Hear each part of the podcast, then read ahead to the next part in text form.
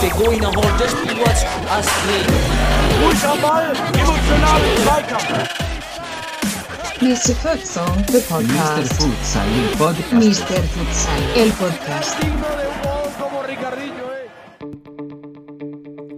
Herzlich willkommen, liebe Futsal-Enthusiasten, äh, zu Hause, in der Bahn oder im Auto, egal wo ihr gerade wieder seid. Super, danke fürs Reinhören. Hier ist wieder euer Futsal-Economist Daniel Weimer und euer Podcast Mr. Futsal mit den Interviews, die euch bewegen, die euch interessieren, die mich interessieren. Und heute der ein Stargast, könnte man sagen, hier im Podcast, der mit mir mal die Themen rund um seine eigene Karriere, die Futsal in Deutschland, die Nationalmannschaft und auch seine eigene Spielphilosophie und seine Ansätze taktisch, technisch, äh, technische Schwerpunkte mit mir gerne besprechen möchte und sich wahrscheinlich auch somit für alle Zuhörer dort draußen auch nochmal vertiefend äh, vorstellen kann. Und ja, mein Gast ist der Futsal-Nationaltrainer. Er ist 57 Jahre alt, ist hauptberuflich Trainer natürlich und äh, hat das Futsalspielen 1982 begonnen und wurde dann 2017 unser Futsal-Bundestrainer. Herzlich willkommen, Marcel Losfeld. Hallo, guten Abend. Marcel, du, ich habe schon angeteasert, du spielst seit 1982 Futsal. Diese Zahl, so, so früh musste ich hier noch nie jemanden anteasern. Erklär doch mal zu Beginn, wie deine Karriere als Spieler im Futsal verlief. Ja, das, äh, das ist schon, wie du sagst, angefangen in 1982, weil äh, äh, kurz äh, eigentlich mein Bruder sagte, hey, komm, ich, ich spiele in die Halle und komm mal mit. Und äh, ja, da war ich dann so, was war es, 18, 19 Jahre und bin da mitgegangen und das äh, funktionierte ganz gut. Und ähm, da wurde ich gleich äh, auffällig auf ein Team, das so ein bisschen bestand äh, aus, äh, m, sag mal, ähm, äh, Jungs aus dem Profifußballwelt. Und äh, das war ein ganz gutes Team. Und da bin ich da nach hingegangen und ja, habe dann erstmal so ganz intensiv mit Futsal zu tun gehabt. Und äh, wir würden dann auch gleich das, äh, das Jahr holländische Meister. Äh, bin da einige Jahre geblieben und wurde dann auch selektiert ähm, für die Nationalmannschaft, womit wir im 1989 äh, die erste, sag mal, wie sagt man das, so Pilot äh, WM machte. Das war auch in Holland. Und ähm, ja, habe da eigentlich ein, ein gutes äh, Turnier gespielt. Und ähm, daraus kommt eigentlich die Interesse von aus äh, die USA, vom, äh, vom USA, vom Dallas Sidekicks, wo ich dann gespielt habe in ähm, Indoor Soccer. Ähm, bin danach zurückgekommen als Spieler, habe noch äh, einige Vereine in, in Belgien und Holland getan am Ende. Und ähm, ja, so hat es dann, ja, so hat das, äh, ich denke, so habe ich meine Karriere beendet. So, ich weiß nicht genau mehr, aber äh, es werde vielleicht 37 sein. Mein let letztes Turnier als Spieler, das ist schon, äh, schon äh, inter interessant oder so, ja, war schon apart, muss ich sagen. Das war Novi Urenjoy. Das ist so von, von Moskau aus noch vier Stunden fliegen Richtung Sibirien. Und das, das war eigentlich wirklich mein letztes, äh, letztes Spiel. Und äh, war schon, äh, ja, war schon eine gute und lange Karriere. Ja, absolut. Und du hattest ja mit Sicherheit dann auch gerade mit der Nationalmannschaft ähm, ja einige Höhepunkte. Ich weiß gar nicht mehr, ob es 1989 war, als du im Finale ge oder gegen Brasilien standest. War, ja, stimmt. War, war, wie war, wenn du dich zurückerinnerst, wie, wie war so das, das Futsalspiel damals, auch die Brasilianer? Wie, wie war das für euch? Was wusstet ihr über die damals? Oder Internet? Ja, das gab natürlich noch kein Internet, soweit ich weiß, aber ja, das war schon, das war schon ganz anders natürlich. Das Spiel war auch äh, langsamer und so weiter. Aber es, es ist das Gleiche ist eigentlich dieselbe. Die Gegner sind jetzt auch so, wie du ungefähr bist. Und damals war das auch so. Und ja, es war schon ein interessantes Turnier. Ich muss sagen, wir hatten am Anfang hatten wir Schwierigkeiten, aber danach ging es ganz, ganz gut laufen. Und äh, ja, wir spielten ein super Turnier und die Finale äh, für ein äh, ausverkauftes Ahoy in 89 war äh, ja, war schon super zu erleben. Ich muss sagen, die Brasilianer, ich habe noch später mal die Bilder zurückgesehen und so, dann siehst du, dass die, dass die Brasilianer viel mehr als uns damals schon mit taktischen Sachen beschäftigt waren. Die machen, ich denke, das erste Tor von Brasilien damals, wenn du das zurückschaust, ja, das entsteht nicht aus Zufall, verstehst du? Und da waren die schon gut beschäftigt mit Futsal und ähm, ja, war eine schöne Periode und ja, es ist auch so, dass du auf, auf, auf das Moment damals, da stehst du da Spieler nichts mehr still, aber noch immer, ähm, ja, was ist es jetzt, 30 Jahre später, ja, bist du dann noch immer an erinnert, so im, auch zum Beispiel, ich war in Bangkok beim FIFA-Turnier und dann läuft da so ein, so ein äh, wie nennt man so ein Demo oder so ein, so ein Movie läuft da so ein bisschen und äh, dann kommt das noch immer vorbei und dann hast du vielleicht ein bisschen ja, Glück oder ja, Glück war es nicht, aber dass du auch noch ein Tor schießt und dann bleibt das auch natürlich, auch, auch in Holland natürlich äh, eine, eine ja, aparte Sache, weil ja, es wird denke ich, auch für Holland noch schwierig, um noch einmal die Finale zu holen. So, ich denke, es wird so sein, dass ich vielleicht der einzige Holländer bin, der in der WM ein, äh, ein Tor geschossen hat. In der WM ja, du, musst jetzt, du musst für immer wünschen, dass die Holländer nie wieder ins Finale kommen. Ja, wünsche nicht. Ich hoffe, aber realistisch gesehen ähm, gönne ich, äh, ich gönne jeder das Beste, aber das wäre natürlich eine schwierige Aufgabe. Ja, stimmt. Hast du gerade, weil mir das gerade nochmal einfällt, dass es ja bei euch in Holland, in den Niederlanden, ähm, ein Heimturnier war und man ja auch in Deutschland diskutiert, vielleicht könnte ja, oder generell im Sport, dass derartige Heimturniere auch einen bestimmten ja, Boom, die Nachfrage erhöhen. War das in Holland so, dass nach dieser WM, hast du vielleicht noch in Erinnerung, ob dann, ob es dann so eine Art Boom gab in Holland im Futsal? Ähm, ja, ich denke, ich denke doch, dass das etwas später kam. Da kamen so auch äh, kritische Note im, äh, im äh, äh bundesweite äh, ähm, Presse, die, die, sich das angeschaut hatten die ja genau eigentlich wie die Situation jetzt in Deutschland ist, das noch nicht so viel Kenntnis hat mit äh, mit Futsal auf diesem Level und da kam schon eine kritische Note natürlich und ja, es war auch damals noch so, dass wir genauso wie jetzt noch in Deutschland, in, äh, dass die Ligas noch in Regionalliga funktionierten. Aber dann später, wenn man sich, äh, ich sag mal, alles so, alles geändert hat und dann am Ende so Richtung eine nationale Liga bekommen ist, dann hat es schon, ist es so in Schwung gekommen und dann ging es immer, immer besser. Und ähm, so. Aber ich muss sagen, viele Spiele sind damals äh, äh, auf dem äh, äh, bundesweiten Fernsehen gewesen. Der Finale war live am Sonntagmittag um 2 Uhr haben viele Leute Wann war geschaut. das? Wann hat das begonnen? Äh, wie meinst du? Also wann, welches Jahr war das, als Futsal im Fernsehen kam? Ja, nein, die, die, die WM damals war viel auf dem Fernsehen. Mhm, okay. Jeder Abend war da ein Live-Gespräch mit einem Spieler oder der Trainer. Die Finale äh, war live am Fernsehen am Sonntagmittag um 2 Uhr. So viele Leute haben sich das Spiel angesehen und das Spiel war natürlich ja anders, ähm, wie es jetzt ist. Jetzt ist es so, so dynamisch. Das war damals noch nicht, aber gut, ich spreche dann auch über 30 Jahre zurück. So auch für die Zuschauer war es dann anders, um dahin zu schauen. Da war auch der Fußball anders. Also da war auch der Fußball langsamer. Ja, genau. Ja Nein. Ja, super. Ich, ich, ich kenne mich zurück 1974 in, in Deutschland natürlich, wo Holland und Deutschland im Finale standen. Äh, wenn du dich da mal zurückschaust, siehst du auch, dass das Tempo ja anders ist. So ist es logisch, dass sich das so entwickelt. Und damals war es so und jetzt ist es so. so. Mhm. Ganz logisch. Hast du äh, vielleicht noch als letzter Diskussionspunkt über deine Karriere, ähm, der, der Aus mal die Auswanderung nach Dallas in die US-Indoor-Liga. War es Futsal oder war es dieses US-Indoor-Soccer, was etwas anders funktioniert? Damals? Ja, das, das, das war, äh, funktionierte doch ein bisschen anders. Das war fünf Spieler und ein Torwart und da war Boarding dazu. Äh, es hat äh, mehr so. Du also Bande, Bande, meinst du Bande? Ja, Bande, aber nicht dann, wenn wir das in Deutschland in Hallenfußball kennen, aber so, so eine runde Bande wie mit, mit Eishockey und so weiter. Mhm. Ähm, ja, war schon, äh, ja, war schon anders natürlich. Und es war auch so, das Turnier in, äh, war im Januar 89 und ich wurde damals angesprochen in das Turnier, weil ich mache ein gutes Turnier ey, Dallas Tigers hat Interesse und dann gehst du da, dann gehst du da hin und ja, es war schon, ich muss sagen, es war schon ein Erlebnis, um das mitzumachen.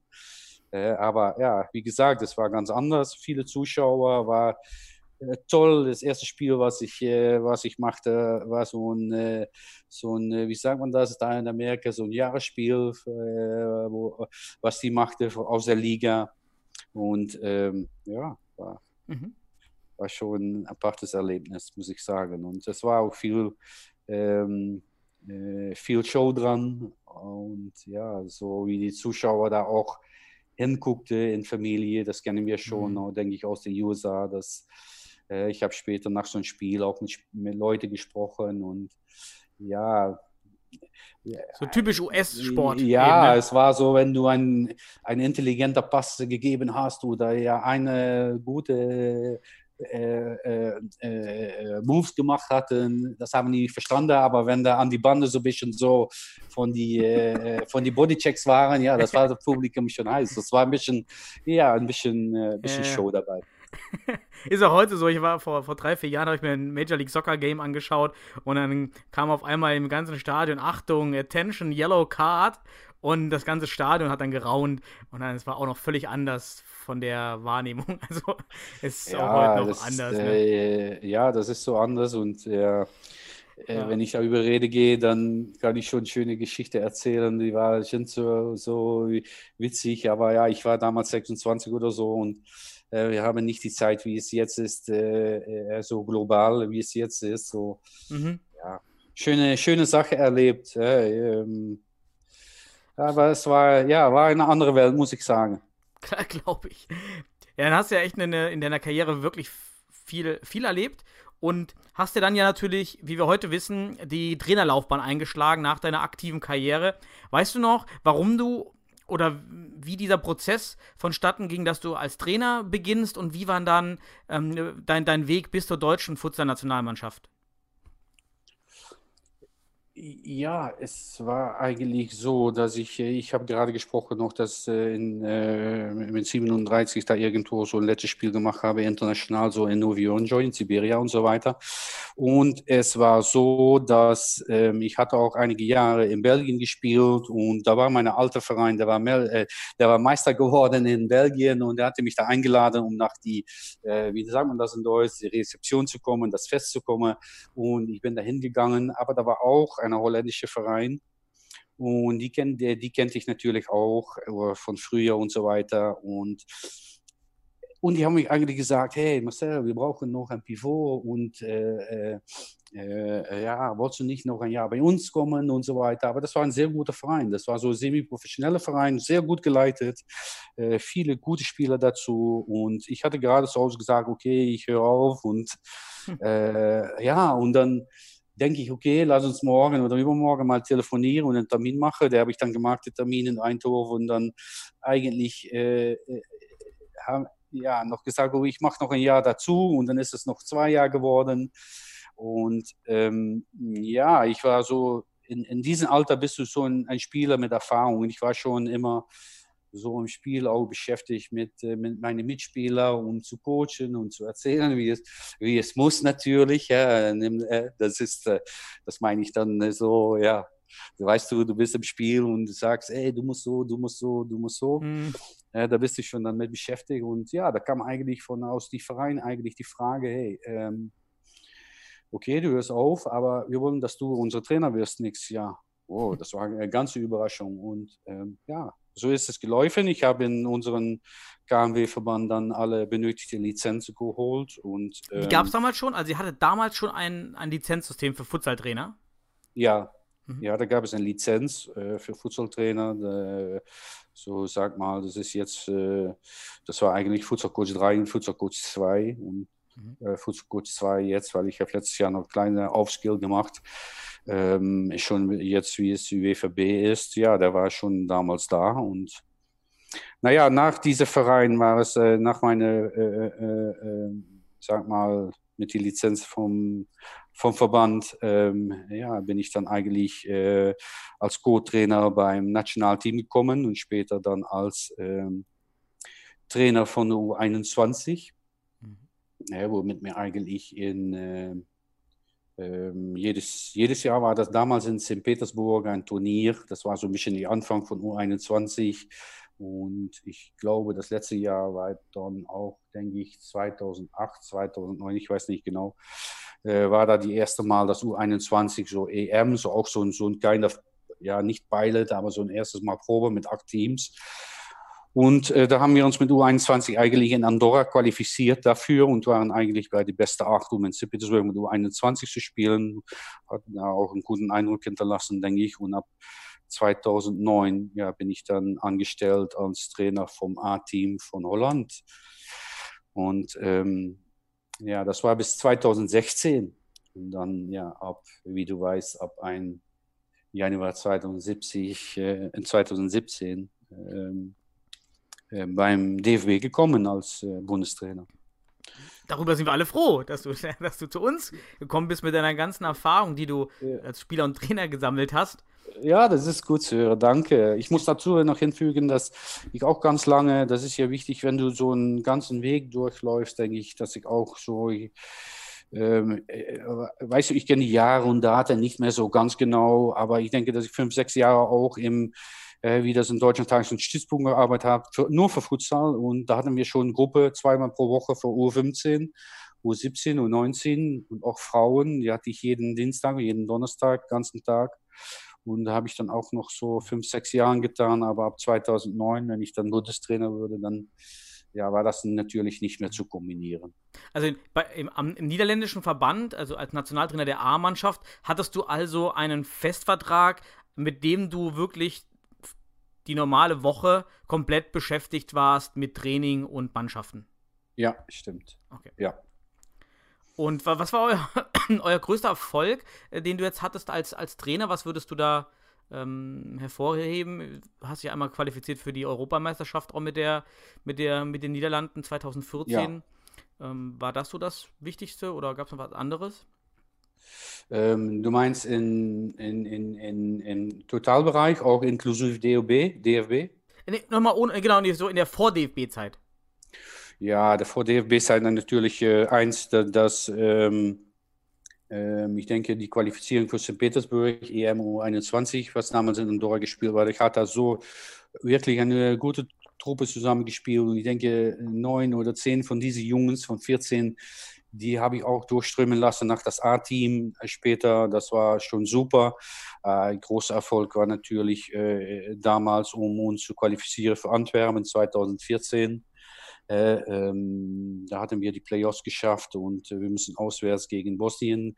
Da verlieren wir 3-2 und äh, da wusste ich, wir holen es. Und dann haben wir eigentlich ähm, zu Hause äh, äh, für ein ausverkauftes Haus mit 2-1 gewonnen und uns damit äh, für die EM qualifiziert, was schon auch zwölf Jahre oder so nicht mehr passiert war.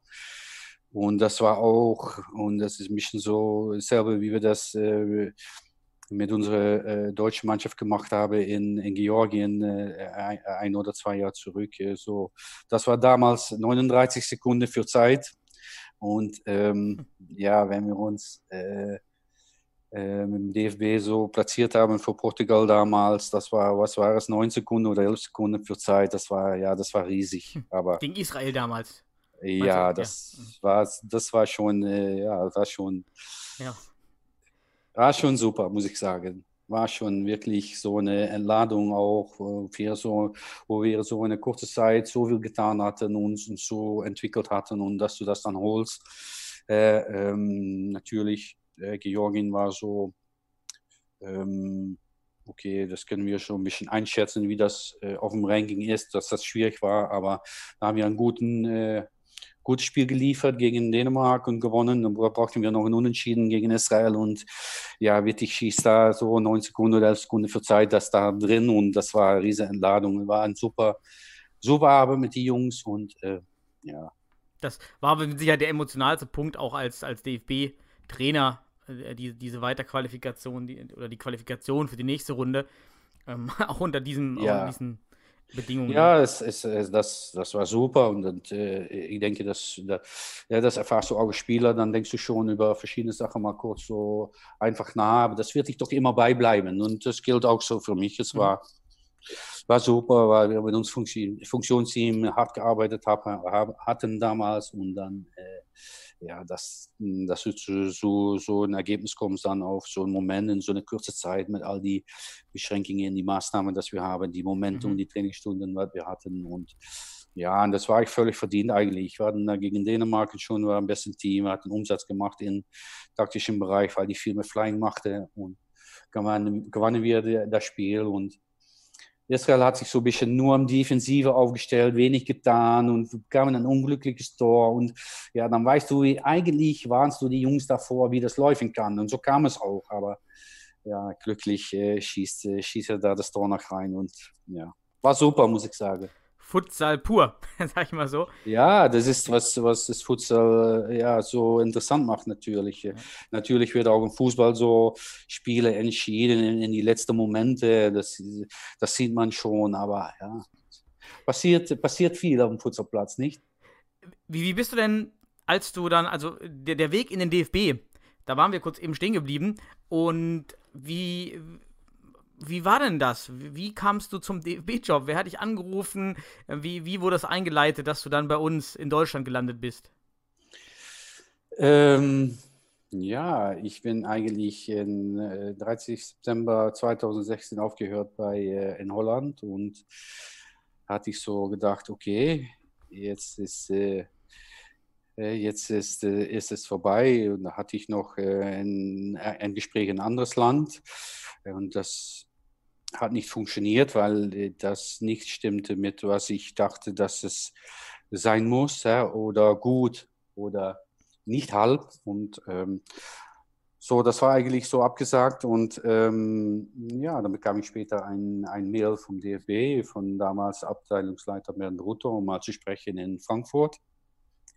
Und ähm, da bin ich hingegangen und ähm, ja, da kam eigentlich ein, ein gutes Gespräch raus. Und ähm, ja, das hat sich eigentlich ja, äh, ja, das ist eigentlich so ja, gegangen, wie es, wie es jetzt ist. Wir hatten ein sehr gutes Gespräch und äh, es war auch schon, denke ich, ähm, ich war früh da und ich sah im, in, in Frankfurt damals beim DFB da unter so zu warten. Ich war früh, ich denke nicht zu spät sein.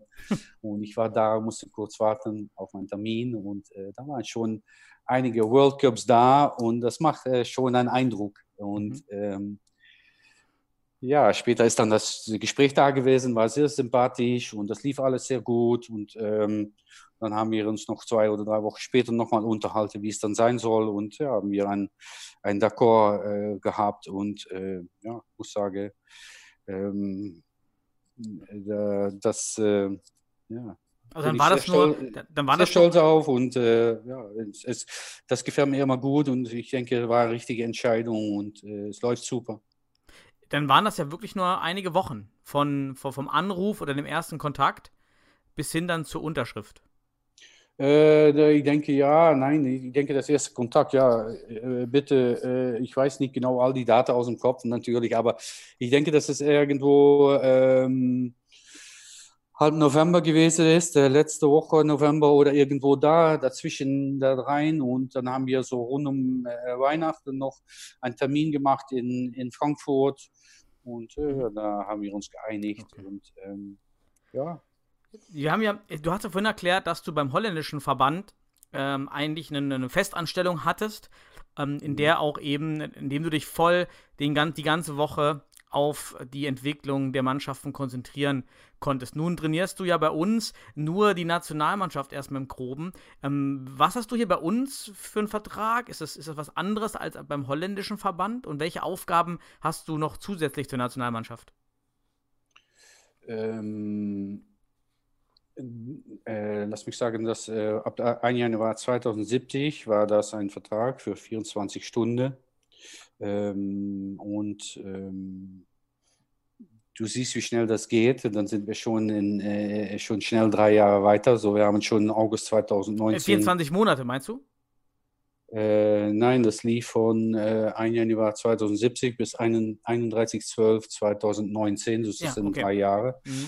aber schon August ähm, äh, bin ich informiert, dass sie gerne, dass, äh, dass man gerne das Vertrag äh, verlängern wollte und ja, dann haben wir uns weiter natürlich äh, geeinigt in ein weiteres Vertrag mhm. bis äh, 30 Juni 2022. Ähm, aber ab jetzt, äh, ab 1 Januar dann ein Full FTE. Wie sagen wir das in Deutsch? Full FTE, Fulltime Equivalent. Mhm. So ein Vollzeitvertrag. Ja, Fulltime-Vertrag, ja. Mhm, okay. Hast du noch andere Aufgaben neben der Nationalmannschaft?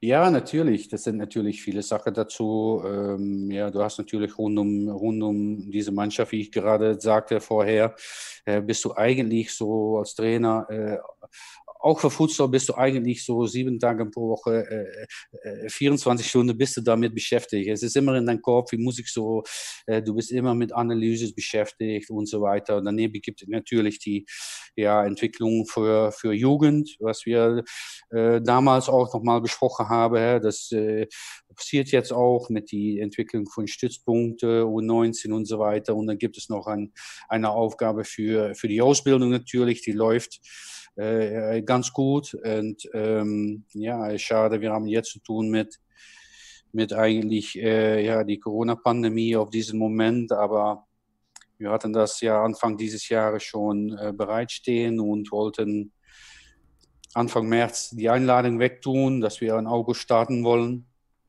Ähm, aber ja, jetzt durch die Corona-Pandemie könnte die Einladung eigentlich nicht weg, aber mhm. da sind wir eigentlich äh, ständig in Kontakt mit äh, in die Videokonferenzen und äh, die Terminläufe.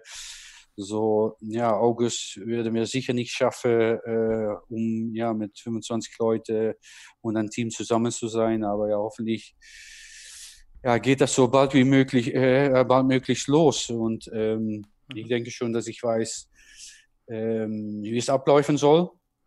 Ähm, aber es ist auch so, ja, ich benötige dafür intern die Leute. Äh, ich kann nicht so starten, äh, ähm, so, aber da kommt Schwung da rein und äh, hoffentlich können wir das so schnell wie möglich anfangen. Wie, wie weit ist denn der, der, der Stand mit, den, mit dieser Trainer, mit dem Trainerausbildungskonzept? Denn das ist ja wahrscheinlich auch aus deiner Sicht ähm, eventuell ja ein wichtiger Punkt, weil du meintest ja schon in Holland und in Niederlanden habt ihr das ja schon vor Jahren gehabt, ein, ein Lizenztrainersystem. Und ja, ähm, das stimmt. Woran scheitert das? Woran scheitert das, dass es so lange dauert bei uns?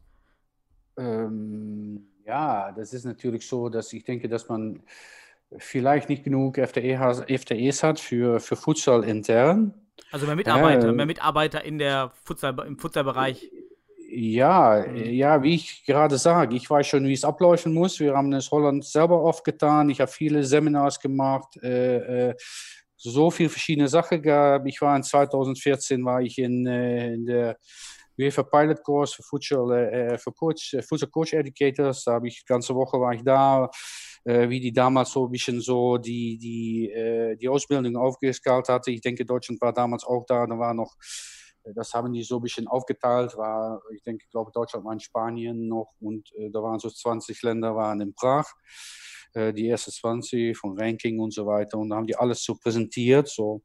Aber im Prinzip ist es fertig. Es, ich muss sagen, es ist auch schwierig schwierig, Daten zu finden, weil es in, in, in Holland etwas anders äh, äh geht natürlich. In Deutschland brauchst du ja wirklich auch äh, äh, um all die Stunden zu holen, all die äh, Bedingungen äh, äh, zu holen, was da gestellt wird durch UEFA, ist es mindestens drei Wochen. drei Wochen in Deutschland, weil Deutschland ist groß, du kannst das nicht einen Abend machen und dann gehen wir nächste Woche wieder einen Abend weiter.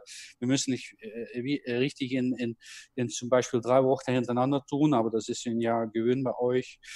Ähm, aber ja, es ist im Prinzip wollten wir starten im August damit. Äh, ja. Es hält uns jetzt ein bisschen, äh, wir stehen jetzt ein bisschen auf die Bremse, wie es sich jetzt mit der Corona-Pandemie entwickelt hat. Hm. Ähm, ja, ist natürlich schade, gerade in dem Bereich, wo wir echt nachholen müssen, aus meiner Sicht, damit wir überhaupt die Trainer ja auch für die Bundesliga, über die wir ja gleich nochmal sprechen, vielleicht dann auch ausbilden.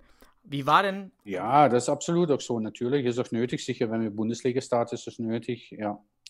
Ähm, ich denke, wir haben letztes Jahr auch eine, eine ganz gute Fortbildung äh, gemacht, äh, die jetzt eigentlich äh, äh äh, auch fertig steht und ja, wo verschiedene Pilots und Verbände gewesen sind. Ja, ich denke, von Inhalt aus ist es, äh, ist es denke ich, was, ich, was es sein muss und wird nicht so viel unterschiedlich sein von, von, von die B-Lizenz. Ja, natürlich ein anderer, ja, einen anderen Aufbau natürlich. Wie war, wie war aus deiner Sicht der Zustand, hört sich mal ein bisschen negativ an, aber ähm, der Zustand der Spieler und der Nationalmannschaft, als du gekommen bist? Warst du überrascht vom, vom Zustand, positiv oder auch negativ? Oder anders, was war, fandest du okay? Warst du überrascht, dass es schon so gut war? Und in welchen Aspekten war es vielleicht, vielleicht unterschätzt von dir und es lief noch gar nicht so, wie man es erwartet hätte? Ähm, naja, gut, ich habe mich die ersten Monate natürlich äh, ganz intensiv äh, äh, viele Spiele angeschaut natürlich und dann fängst du irgendwann Juni mit dem ersten Lehrgang an und ja,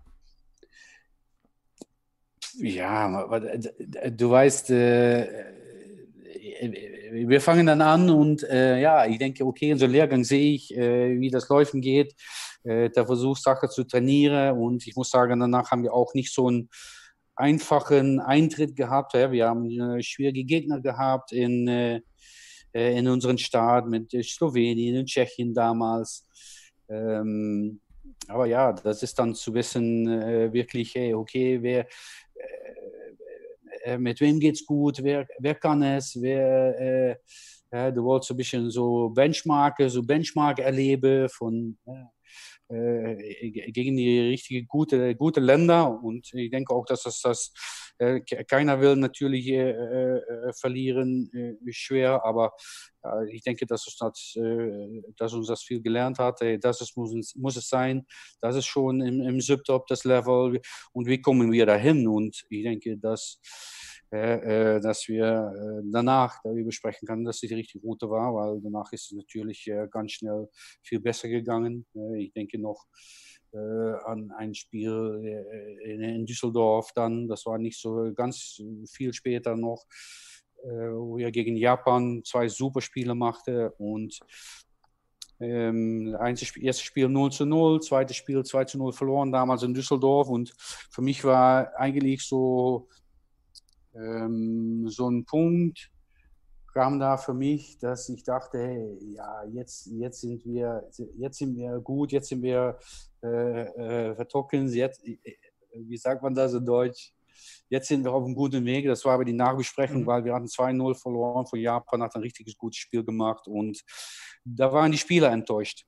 Und die Spieler enttäuscht. Und ähm, damit dachte ich, okay, wenn jetzt die Spieler mit so einem Spiel 2-0 gegen Japan, wo die stehen bei was stehen die 5, 6, 7, ich weiß nicht genau die Renkung, äh, wenn wir da, wenn wir da äh, äh, so ein Spiel liefern und man ist dann enttäuscht, dann, dann ist es gut. Und ja, da haben wir eigentlich weitergebaut an, äh, an das Team, was jetzt steht, dass ich ja wirklich schon messen kann mit, mit der Subtop in, äh, in Europa sicher.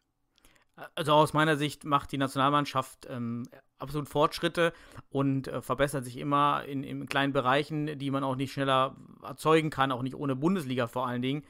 Und ist es denn aber trotzdem im DFB, äh, im, im, System so, dass es vielleicht immer noch so ein bisschen befremdlich ist für einige, dass es nicht schneller vorwärts geht, so nach dem Motto, warum gewinnen wir immer noch nicht gegen Georgien? Ähm, ja, wir, die im Futsal alle involviert sind, wissen, warum wir es noch nicht gegen Georgien gewinnen oder nicht. Ja, ja aber ja, ja. es gibt ja dann doch einfach in, in dem Fußballverband dann genug andere Entscheider, die das vielleicht noch nicht so richtig differenzieren können. Hat sich das geändert oder gibt es da immer noch Ressentiments gegenüber dieser Entwicklung und Befremdlichkeit? Ähm, oh, ja, nein, noch immer ist es manchmal natürlich. Ähm ja, dass ich erfahre, dass es äh, noch fremd erfahren wird. Und ich habe natürlich in meiner Scouting-Arbeit durch das Land natürlich auch ja, verschiedene Bemerkungen darüber gehört. Aber ja, hm. äh, die Experten, sag mal, die Insiders, ja, die wissen so, wie es ist. Und natürlich ist es so, dass man von draußen ähm, ja dann natürlich äh, das nicht versteht. Aber ja, gut. Dafür, dafür sind wir Insider natürlich und dürfen alle Leute dürfen kritische Fragen stellen, das ist gut. Ja, ähm, und ähm, es ist genau eigentlich, weil weil die deutsche Fußballmannschaft, das ist von, äh, ja, wie viele Millionen Leute hat Deutschland? 85 Millionen oder so. äh, die Fußballmannschaft äh, ist von jeder Deutscher und die können alles etwas so sagen. So, es wäre gut, wenn das auch so ist für, mhm. für die Fußballmannschaft, dass sich da ja Leute kritisch über aus, äh, auslassen. Das ist, äh, das ist gar kein Problem und äh, wir bleiben ruhig da unten ich weiß und der, die Insiders wissen, was wir, was wir tun zusammen jetzt und was sich bewegt und denke, das ist, ein, das, ist das Wichtigste. Was, was könnte man aus deiner Erfahrung aus Holland noch in, für die Futsalentwicklung in Deutschland und die Nationalmannschaft natürlich im Speziellen ähm, noch übernehmen? Also gibt es da Konzepte, Ansätze, die du, die du gut findest aus deiner Erfahrung heraus, die man hier noch mal vielleicht mal probieren könnte? Ähm, äh,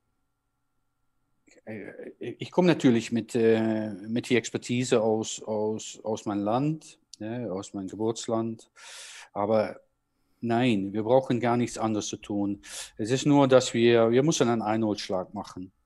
Äh, wenn ich zurückgehe zu, ähm, ja, vielleicht 20 Jahre zurück äh, äh, oder 25 Jahre zurück, war es auch noch immer so, dass du als Spieler regional spieltest und am Ende vom Jahr äh, war dann so eine Meister, Meisterschaft gegen die äh, Meister von die, von die Regionalliga. Und dann ist da ja auch ein Moment gekommen, dass man sagte, ey, okay, das, äh, wir müssen eine, eine bundesweite oder Landesliga haben, eine Eredivisie haben. Und das ist da, das ist da gekommen. So, es ist nicht so, so, so viel anders. Und ähm, auch damals äh, formten die, die besten Teams aus der Regionalliga, die machten eigentlich die, die, die, ich sag mal, die holländische Bundesliga. Und, äh, und ab dann ist es äh, ja, ist natürlich das Level von den besten Vereinen zusammen. Und die besten Spieler, die zu, äh, jede Woche gegeneinander spielen. Ähm, und ich denke, das ist jetzt auch ein bisschen der Status quo, wie es jetzt in Deutschland ist. Es ist nicht anders. Äh, wir sehen zurück in all die Regionalliga, es sind viele gute Vereine dazu, sicher sportlich. Äh, denke ich, dass wir sehen, dass äh, wenn die deutsche Meisterschaft gespielt wird, dass, dass wir sehr interessante und dynamische Spiele sind. Es ist, ja, es ist eigentlich selber, da brauchen wir gar nichts extra für zu tun. Äh, ich denke nur, dass wir vielleicht noch viel schneller, viel schneller gehen können und äh, sicher mit das Potenzial, was da ist, dass wir uns, äh, denke ich, schon schnell messen können mit, mit die Subtop in, in Europa. Die hinsichtlich der Bundesliga oder auch der Professionalisierung, die jetzt ja wahrscheinlich einsetzen wird, Siehst du da Probleme, dass oder Schwierigkeiten, dass aktuelle Spieler, die noch eher im Amateursystem ja verankert sind, Futsal, jetzt durch diese stärkere Fokussierung auf Futsal, stärkere Anforderungen, mehr Trainingseinheiten, Professionalisierung, eventuell den, ähm, ja, den, den Zug verpassen oder sich da nicht drauf einstellen können und wir vielleicht aktuelle Nationalspieler vielleicht verlieren, weil diese nicht nicht so schnell diesen, diesen Zug mitmachen, der jetzt wahrscheinlich ganz schnell einsetzen wird. Gibt es da irgendwie, erkennst du da Probleme oder ist das eigentlich, wird euch das. Ja, die, die Position von den Spielern ist aktuell, denke ich, ähm, ähm, ja, das Einzige, was ein, ein, ein, ein, ein, ein wichtiges Punkt ist, wenn ich, äh, wenn ich äh, schaue zum äh, unsere Ambition äh, von uns alle zusammen, was wir machen, aber auch vom DFB für Futsal und auch die Vereine, was da alles einbezogen ist, da viel Ambition. Wenn ich scha schaue zu äh, äh, unseres Team, äh, dann bin ich super, äh, haben wir ein super Funktionsteam, um, ein professionelles Funktionsteam um uns Team gebaut. Wir haben ein gutes Budget und wir haben ein gutes Programm, um zu tun mit der Nationalmannschaft. Aber die Position von den Spielern ist natürlich, ist natürlich schwierig, äh, solange du, ähm, ja, wenn du Leute hast, die, die noch studieren oder äh, arbeiten, ja, ist, ist, das, ist das schon schwierig. Ähm, ja, das ist natürlich, was wir hoffen, dass auch mit der Bundesliga, die Entwicklung von den Vereinen, dass sich das ändert. Das ist natürlich nötig, weil du siehst das ja auch in, in die Spiele zurück, dass das am Ende ja doch entscheidet, ja, ähm, ja, äh, was die Spieler gewöhnt, gewöhnt sind da drin. Ne? jede Woche ein, jede Woche äh, ein gutes Spiel äh, ähm, ja, ist, ist wichtig für die Spieler und die Erfahrung. Und dann, dass sie jedes Mal auch wissen, wenn wir international spielen, dass das nicht eine große Änderung ist. So. Mhm. Die Position von den Spielern ist ja ein, ein Topic, was ja, ja wichtig ist und hoffentlich ändert sich das schon, weil sonst wird es natürlich schwierig, um, äh, um, um auf äh, individuelle Spieler auf Augenhöhe zu kommen mit den Professionals. Das bleibt so und das, das wissen die Insider auch natürlich. Du hast gerade das Thema Bundesliga jetzt nochmal direkt angesprochen, hatten wir jetzt schon einige Male. Ähm, vielleicht dazu jetzt die Frage hinsichtlich der, ja, der Entwicklung in dieser Bundesliga für euch als Nationalmannschaft. Denn grundsätzlich erhofft man sich natürlich einmal, du kannst einfacher scouten, ja, du hast eine, eine gute Selektion hoch in die Bundesliga ähm, hast also eine, eine, bestmögliche Talentsichtung, hast ähm, ein Wettbewerbsniveau auf, auf höchstem Niveau, was du brauchst, auch, wie du schon sagtest, um dann das Niveau mitzunehmen in die Nationalmannschaft. Jetzt kann natürlich eins passieren, und das ist, diskutieren wir auch manchmal immer hier bei Mr. Futsal, dass es eine Legionärstum einsetzt. Ja, aufgrund dieses starken Konkurrenzkampfes, der jetzt bald kommen wird, dann eher auf ausländische Spieler zu setzen, die man ja auch nicht beschränken kann, EU-Ausländer. Ähm, wie, hast du da auch die Angst und vielleicht auch aus Holland, vielleicht, wie, wie lief das da? Ähm, ja, nein, die, die, die Angst habe ich nicht so sehr. Das ist in Holland nicht so sehr passiert natürlich. Ähm, ja, es ist, es ist äh, ein, ein wichtiger Schritt, um, um zu, zur Bundesliga zu gehen. Und ähm, ja, ähm, ja, was ich da nur über sagen kann, dass ich da ja damals in der Arbeitsgruppe war, auch über Lizenzbedingungen und da natürlich auch äh, eine, einige Beschränkungen gemacht habe. Die weiß ich jetzt nicht mehr aus dem Kopf, aber äh, nicht. du sagst schon, EU, ist, ist, ist das möglich da drin? Aber ja, das, das ist schon schwierig zu sagen, aber äh, es ist nötig natürlich, dass wir auch für die Sportart, für alles, für die Vereine, äh, die, die schon auch jetzt äh, verschiedene Sachen vielleicht auf die Beine gestellt haben, äh, dass der Bundesliga da kommt. ich weiß von den Spielern, die sind da heiß drauf, dass, dass das passiert, dass sie jede Woche ein, ein, ein super Spiel haben und ja, das ist äh, eine wichtige Sache und das ist, ist, nicht so auch nur für die Nationalmannschaft. Es ist auch so, dass äh, für die Sportart, für, für alles, was äh, die Interesse darauf, alles, was der Sport macht, ist es wichtig, dass wir zu, zu einer Bundesliga gehen. Ja, am Ende habt ihr vielleicht 16, 17 Spieler, die auf jeden Fall ja in den Teams spielen werden. In 10 Teams werden sich ja nur 17 deutsche Spieler finden lassen. Und ähm, die würden ja wahrscheinlich auch profitieren von den anderen Auslandsprofis und Trainern, die äh, das Know-how weitergeben, um die dann wieder ähm, das wahrscheinlich zu ermöglichen. Vielleicht ja, aber das, das, das stimmt natürlich, aber dann ist so ein bisschen so ein selber Topic eigentlich, wie wir manchmal mit dem Auswahlturnier hatten, dass wir da so verschiedene Beschränkungen angebracht haben. Aber es kann auch ja, von aus die Vereine da in, mitgedacht werden, hey, ja, was will ich? Will ich nur so, so ein Jahr einen Ausländer haben oder baue ich an meine Jugend und alles, was da drunter sitzt, äh, äh, die ich vielleicht in meine Mannschaft anpassen kann und ja, das ist auch ein bisschen so ein, ja, wie sagt man, so ein Policy-Plan von den Vereinen, was mache ich damit oder bin ich nur, nur kurzfristig beschäftigt damit, ja. Das ist natürlich die Frage, was die Vereine da selber mit wollen, aber ja. Ja, erstmal da reinkommen, erstmal in die Bundesliga kommen. Das ist der, der erste Schritt, ja, den jetzt jeder ähm, jetzt aktuell plant. Ja, der jetzt schon, also was, die, der jetzt schon Dynamiken in die ja, Spielernachfrage, Gehälter und sowas bringt, ähm, so wie ich das mitbekomme. Also er setzt jetzt schon eine ziemlich schnelle Dynamik ein, da die nächste Saison ja schon elementar wichtig ist.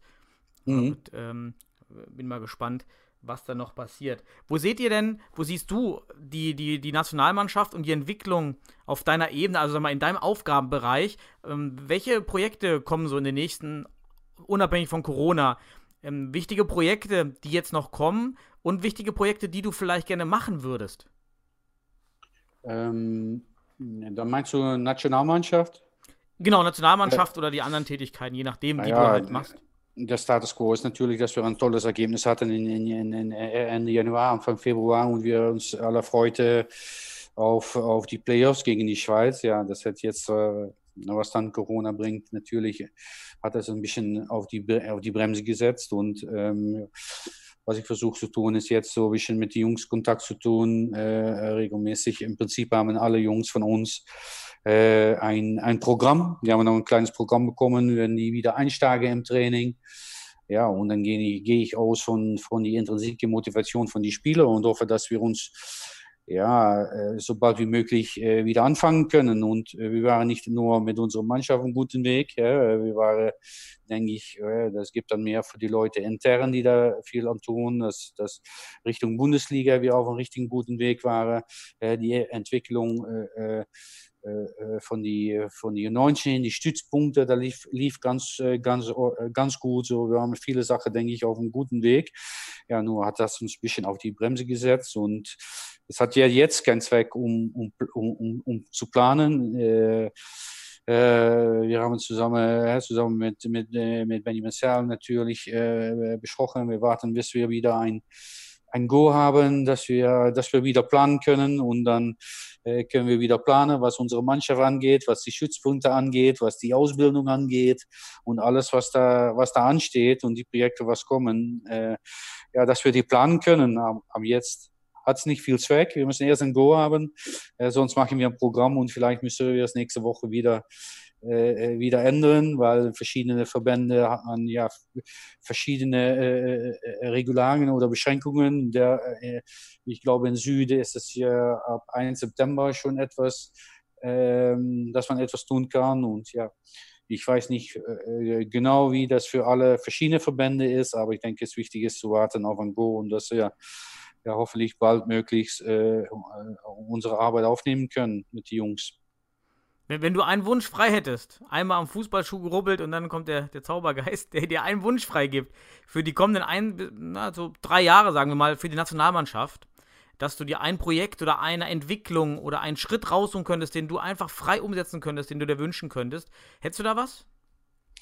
Ja, das, das Ziel, aber das habe ich nicht, nicht jetzt äh, nur kurz gesagt, aber das ist schon vielleicht, wo ich so, so äh, oft darüber geredet habe, ist schon, äh, sag mal, ähm, nein, ich, äh, lasse ich, lass ich es auf meine Sicht sagen. Ein gutes Ziel äh, ist natürlich EM 2022. Ja, aber wir sind schon weit, so dass solche Sachen mit so einem Policy Plan, da muss man eigentlich früher mit anfangen, um das alles, äh, was wollen wir tun, was wollen wir äh, erreichen und wie wollen wir das tun. Das sind so, so drei Fragen, die mich immer beschäftigen und so. Und äh, großes Ziel, denke ich, war 2022 EM. Das ist nicht einfach, ist auch ein, ein, ein, ein, äh, ein hohes Ziel, aber ja, wir sind auf einem guten Weg. Und vielleicht ist es auch etwas früh, aber ich habe so viel Vertrauen in, in die Entwicklung von, von unserer Mannschaft und was die gezeigt haben, äh, auch in Portugal und auch wieder in letztes Mal in Georgien, dass ja, ich das natürlich ein schönes Ziel fand, wenn wir das ja, holen mhm. äh, würden, das wäre ja fantastisch. Aber da ist auch noch ein, ein, ein, ein, Zwischenstep oder wie sagt man das so? Dazwischen ist natürlich auch noch so, dass wir die Playoffs gegen Schweiz natürlich, wenn wir die gewinnen, dann gehen wir in ein anderes Format, in äh, ein anderes Format spielen und ja, stehen wir eigentlich schon bei wieder in einer Gruppe, genauso wie Portugal, in, kommen wir in einer Gruppe so, dann sind wir schon äh, dabei in die Elite-Länder von Futsal. Und ich denke, dass das schon eine, eine wichtige Sache ist äh, oder wird, sein wird, äh, dass wir so nächstes Jahr ähm, äh, in so eine Vierergruppe kommen und dann gegen Superländer spielen und dann auswärts und zu Hause. Äh, das wird ein ganz anderes Format. Da gibt es ja andere. Das ist ja ganz anders dann nur so ein Turnier so eine Woche, wo du drei Spiele machst. Ähm, ja, das denke ich wird auch gut für uns, wird uns helfen. Ähm, so, das denke ich, das war, war schon mein Wunsch, dass wir, dass wir das schaffen gegen die Schweiz. Aber gut, wir müssen wieder auch einen Kalender aufwart, äh, abwarten. Hè. Da wird sich auch sicher wieder etwas ändern, ob das alles so geht, wie wir jetzt denken. So. Lassen wir abwarten. 17. Juni ist, denke ich, bei UEFA ja die viele Entscheidungen und dann hören wir, wie es weitergeht. Mhm. Ja, Corona ist, macht nun allen den Strich durch die Rechnung. Deshalb äh, würde ich jetzt gerne zu, zum letzten Themenblock kommen, der, äh, der nichts mit Corona zu tun hat. und mhm. zwar ist das, äh, ist das der Themenblock, der mich persönlich auch stark interessiert und äh, ich nehme jetzt auch mal an, viele Futsaltrainer da draußen. Und ähm, das betrifft deine Futsal-Philosophie und ähm, so deine Ansätze, ja, dein Futsal-Verständnis, was du gerne spielen möchtest im Spiel. Ähm, da ja, würde ich vielleicht okay. Ähm, anfangen, ob, ob du selber bestimmte Trainervorbilder hast an denen du dich so über deine Karriere orientiert hast oder von denen du auch viel gelernt hast? Oh. Ja, ich habe die Frage natürlich gesehen und ich habe darüber nachgedacht. Aber du musst es so sehen, wenn wir, wenn ich selber spiele, nein, wenn ich selber Spieler war, ähm, war es so, dass die, die Trainer da äh, natürlich noch nicht so eingeführt waren, ich so spezialisiert hatte in Futsals, wie wir das jetzt haben. So von aus die Trainer ist das schwierig. Wir waren so, sag mal, mundige Spieler und machten schon einige Sachen selber. Und mhm. ähm, natürlich habe ich so Kontakt mit verschiedenen äh, anderen Trainern. Ähm, äh, auch wenn wir uns sehen bei, bei Turniere oder so. Aber naja, ich habe nicht eigentlich ein Vorbild. Ich, ich, ich versuche so meine eigene Sache zu tun und ja, auch nicht Sachen zu kopieren äh, von, von anderen Trainern. Ich folge mal so meine eigene, eigene Linie. Ähm, natürlich ist, ist der Benchmark, Benchmark wichtig und äh, dass du sich verschiedene Sachen anschaust, aber ich, ich sehe so viele Spiele, ich analysiere und ich denke, dass ich das gut kann und ich folge so, so meinen eigenen Weg und ich denke nur, dass äh, vielleicht nur mit, äh, mit, mit Miguel Andres, äh, womit ich seit 2004 damals in Holland, der ich nach Holland geholt habe und zusammenarbeite, dass, ja, dass wir da so ein bisschen so immer, dass ich da viel Kontakt mit habe. Aber es ist so, dass ich hole mich jedenfalls nicht irgendwo etwas weg und mache das dann bei uns, weil das, das wird sicher nicht klappen. Ich denke, ich schaue nach unserer Qualität, was können unsere Jungs, was kann ich da tun und ähm, natürlich gibt es da so äh, Spielsysteme und so weiter, aber ich versuche zu suchen in unserem Team, was das Beste bei uns passt und nicht, und nicht was ein anderer getan hat, weil das, das mhm. fühlt für mich nicht gut. Welche äh, hinsichtlich der Anforderungen von Spielern äh, setzt du in den körperlichen und äh, psychologisch, äh, physiologischen Bereich, auch psychologisch, gerade Einstellung vielleicht. Was ist da für dich ähm, ein, ein, guter Spieler so, oder Spieler, die du für die Nationalmannschaft selektierst? Was müssen die haben? Ähm, ja, wir kennen natürlich so äh, Technik, Taktik, Mental, äh, Mentalität und Physik. Das, das, ist, das, das, das, das kennt ja jeder. Aber ja, du fragst jetzt, äh, wie hast du zum Beispiel, ähm, wenn du angefangen bist, die Jungs gefunden? Ähm, und äh, das Erste, wo wir an versucht zu arbeiten haben, ist, dass wenn du dieses Spiel machen willst, auf hohem Level, muss es physisch in Ordnung sein. Dann muss es für physisch okay sein. Ja, und dann habe ich immer so gesagt auf Englisch, if das nicht gut ist, wenn das nicht gut ist, we can't compete. We can't compete. Mit, macht nichts aus, mit welchen Ländern. Äh, ähm, weil äh, das, das werden wir nicht holen. Und ich habe da auch, das, das geht auch so jahrelang, weil auch in Holland hatte ich einen super, super guter Spieler, aber er war physisch nicht in Ordnung. Aber er war so gut, aber er war nach einer Hälfte war schon schwierig. Und wenn du das eigentlich ähm, äh, äh, nebensetzt, also am International Level, viele Spiele, wo wir wenig Unterschied, Unterschied haben zwischen die, äh, zwischen die Länder, zwischen die Spieler, dass so ein Spiel am Ende wird das entschieden. Ja? Wenn wir zurückgehen zu zum Beispiel äh, Slowenien, ich weiß nicht, wie viele äh, äh, Tore am Ende in die letzten fünf oder sechs Minuten gefallen sind, wie sich das wieder gesteigert hat. Aber dann bekam ich mit diesen Spielern äh, Diskussionen darüber und weil vielleicht äh, äh, in Turniere war, du kannst du sehen, dass er am Ball eigentlich vielleicht einer der besten Spieler Europa war, aber er könnte das Spiel nicht spielen, weil er physisch nicht in Ordnung war. Er, er hat nur gespielt, wenn er am Ball hat. Und das ist äh, das wichtigste, die wichtigste Point, wo wir mit gestartet sind, um die, um die Spieler äh, auf einen gewissen Level zu bringen, dass wir schon mit anderen Ländern competen könnten, mhm. äh, dass wir mitmachen könnten. Und das ist, denke ich, ein großer Schritt, was uns da gebracht hat, was wir jetzt tun und wo wir jetzt sind, weil ähm, zum Beispiel letzte, letzte äh, Quali in Georgien, wir hatten ein super Spiel gegen Georgien, ja, ähm, zweimal 20 Minuten waren wir dabei, wir hatten keine Probleme, wir waren mindestens auf Augenhöhe. Ja, und nur siehst du, dass am Ende in Details das Spiel entscheiden wird. Das waren zwei Standards. Und das sind alle ja wieder die nächste, nächste Schritte. Aber jedenfalls war es so, dass wir die drei Spiele, und das hat sich auch gezeigt gegen Kosovo, und das hat sich gezeigt später gegen, gegen Österreich, äh, unsere Mannschaft war auf einem sehr, sehr physischen, guten Level. Und das ist, was, das ist die erste Bedingung. Wenn das nicht da ist, wird es sicher nicht klappen. Hast du, hast du im Training spezielle, speziellen Fokus, den du gerne machst, auf den du gerne ähm, Wert legst? Ich meine, ihr habt ja mehrere Einheiten, die dann auch verschiedene Schwerpunkte haben, aber so jeder Trainer hat ja so Lieblingsschwerpunkte, die er gerne macht. Ähm, hast du da was? Was ist das so bei dir?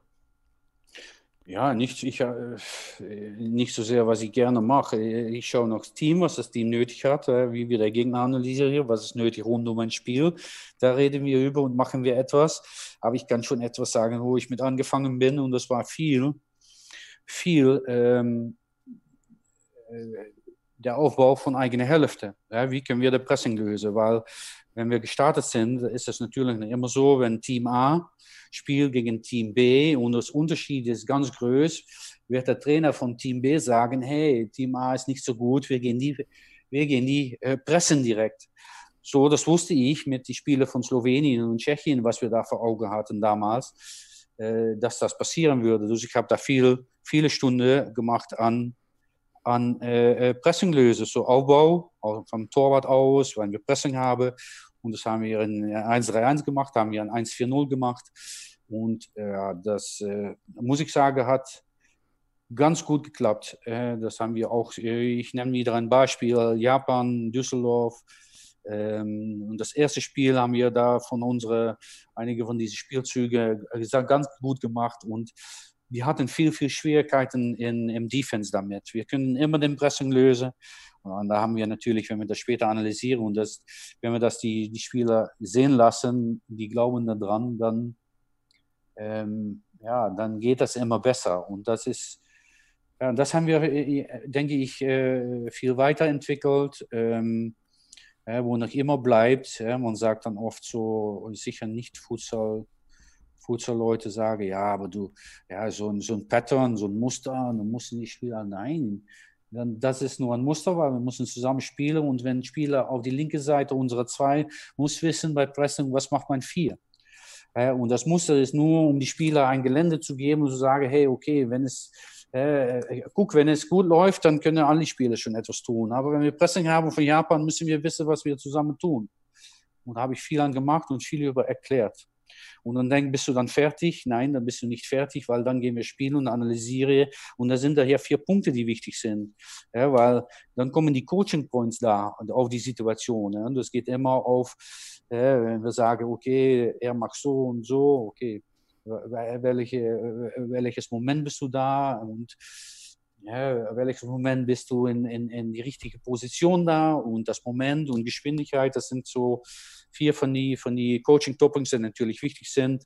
Und damit äh, analysieren wir und äh, bauen, wir, bauen wir weiter an und spielen. Und das klappt, klappt immer mehr.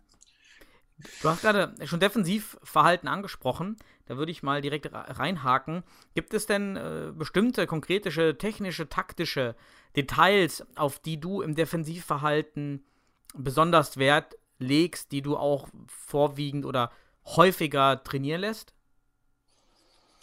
Ja, äh, guck, du hast auch hier wieder keine favorite Art und Weise vom Defense machen, ein klein bisschen natürlich, aber du guckst nach dem Gegner und was ist möglich gegen den Gegner und wo, wo, äh, wo ist der gut hin und wo ist der schwach hin. Und äh, äh am liebsten mache ich natürlich, äh, gehe ich nach vorne und bleibe ich von meinem Tor weg, äh, ähm, weil das ja immer besser ist. Ähm, Ja, weil da ein Spieler ausgespielt wird, muss er noch eine ganze, muss er noch äh, äh einige Meter machen.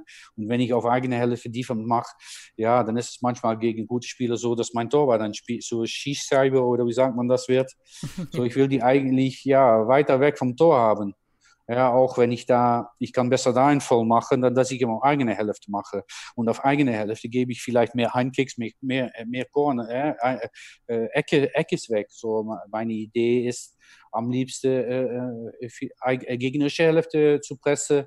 Und auch das haben wir, äh, das haben wir entwickelt. Ähm, wenn ich zurück wieder gucke nach, nach das Spiel in Stuttgart gegen die Schweiz, äh, wenn du das zurücksiehst, da haben wir das super, super gut gespielt. Die Schweizer kamen gar nicht von eigener Hälfte weg, ohne dass die gute Lösungen hatten. Und ähm, ja, das ist eigentlich ein bisschen, wie du äh, äh, wie du es gerne siehst, weg vom Tor. Es ist nur 20 bei 40, so besser die so weit wie möglich weghalten. Äh, ähm, aber ja, es hat natürlich auch mit dem Gegner zu tun und wer bei uns auf dem Platz steht, wer, wer ist gut in was. So, das ist ja, eigentlich, was du gerne willst im Defense. Und das kann dann in, in ein 1-1 äh, äh, äh ein 1-2 sein oder liebsten 1-2-1. Ja. Man spricht noch gerne über nur 1-2-1, aber da vergisst man ja immer der Torwart. So, ich, sprich, ich, ich nehme immer, immer der Torwart weg mit. So nicht mhm. 4-0, aber es ist 1-4-0, weil der Torwart ist auch dabei. Ja, das äh, gibt genau so. Und äh, wenn ich Pressung setze, auf, äh, ähm, wenn ich äh, Pressing setzen will auf die gegnerische Hälfte, habe ich dann der richtige Torwart. Ja? Mhm. Haben wir diese Woche gesehen, denke ich, bei Leverkusen. Ja? Der ist auch ein holländischer Trainer, der will auch ge gerne pressen äh, Richtung, äh, äh, Richtung die andere Seite. Äh, aber ja, hat sein Torwart so ein bisschen Probleme, um das Spielfeld dahinter zu bespielen. Und das war nicht gestern, aber das war von dieser Woche, glaube ich, mhm. gegen ich genau. war Dortmund, ich weiß nicht. Aber nein, das ist nur so ein Beispiel. Da musst du ja auch einer, der lesen kann, okay, wie und, wer kann ich dann schon, schon mit, mitmachen und ähm, äh, schon der Gegner so ein bisschen so diese, um nicht der lange Ball zu spielen, weil ich bin da. Muss er die, muss ja die Lücken auch ersetzen, ähm, ja. wenn die Verteidigungslinie überspielt wird, weiter vorne. Ist ja auch mehr Raum, genau. der, der, den man da einsetzen kann. Ne? Ja, ähm, genau, genau. Hast du denn, gerade weil du es eben selber angesprochen hast, im, im, du sagst ja immer noch eine 1 als Torwart, dann bleibe ich mal in deinem ähm, Terminus, also im 1-1-2-1-System in der Verteidigung, also die Raute, im Gegensatz zum 1-1-1-2-System, also dass die vorderen zwei äh, Pivots ähm, zuerst attackieren. Ähm, hast du dann Lieblings-, hast du dann Favoriten der beiden Systeme oder machst du auch abhängig vom Gegner oder spielt ihr auch zum Beispiel eins gar, gar nicht? Äh, ja, doch, das ist ein bisschen abhängig vom Gegner. Ne? Was will ich damit tun? Wie will ich äh, verschiedene Sachen provisieren? Äh, wer lasse ich anspielen? Und so gehst du weiter. Und ähm, muss sagen, nur mit zwei vorher. Wir haben da auch letztes Mal etwas mitgetan und so weiter. Ja, weißt du, alles, äh, alles ist in Trainingsstunde und da haben wir zu wenig von. So manchmal denke ich, sicher im Defensivbereich halten wir es einfach äh, und dass hier jeder, äh, jeder weiß, ähm, äh, für wer er verantwortlich ist, dann, äh, dass wir uns basieren äh, auf, wenn dieser läuft, dann so oder so. das ist manchmal besser. Aber ich habe nicht, nein, ich habe nicht so direkt einen, einen Vorzug für etwas. Es ist ein bisschen vom Gegner. Aber ihr spielt beide in der Nationalmannschaft? Also du bildest dann beide Systeme auch aus? Also ihr habt die beide parat? Im Prinzip ja. Mhm. Im Prinzip ja, aber ja, auch das fragt dann wieder äh, viele, viele Trainingsstunden. Ja. Und die haben wir leider äh, wenig. Und ja, da muss man manchmal Prioritäten stellen, natürlich. Und mhm. ähm, äh, ist es da auch noch ein Problem, dass das Wissen in den, von den Spielern so heterogen aktuell noch ist, weil eben einige Spieler noch gar keine oder nicht, noch nicht lange Futsal-Training haben oder keine entsprechenden Trainer haben in den Vereinen, die ihnen solche Details schon beibringen. Ist das ein, ist das ein Problem? Merkst du das auch selber dann, dass die Schere ähm, so groß ist? Nein, nicht mehr, nicht mehr, muss ich sagen. Ich denke, dass ich doch immer so von, äh, äh, von einem Kern ausgehe und wir haben damals auch ähm, äh, in, äh, von die Regionallehrgänge gemacht, äh, in die Verbände und so weiter. Und dann siehst du schon, oder auch jetzt noch bei unserem Team, wenn da neue Junge dazukommen, dass es manchmal schwierig ist, um direkt da anzuhaken, um direkt zu verstehen, wie alles läuft. Äh, weil ja, ich trainiere, wenn du Futsal lernen musst, kannst du besser Futsal spielen. So, das ist 5 gegen 5, nicht anders. Und ähm, ja, wenn dann schon ein neuer Junge für das erste Mal kommt, und dann ist es schon schwierig. Äh, und dann, wenn du dann im Blocke trainierst, ist es manchmal auch schwierig, um, um das gut laufen zu halten, weil es nicht so sein kann, dass er direkt in ein oder zwei oder ein Lehrgang in zwei Trainingen vielleicht versteht, was, was, mhm. was wir mit den Jungs schon, schon zwei Jahren machen.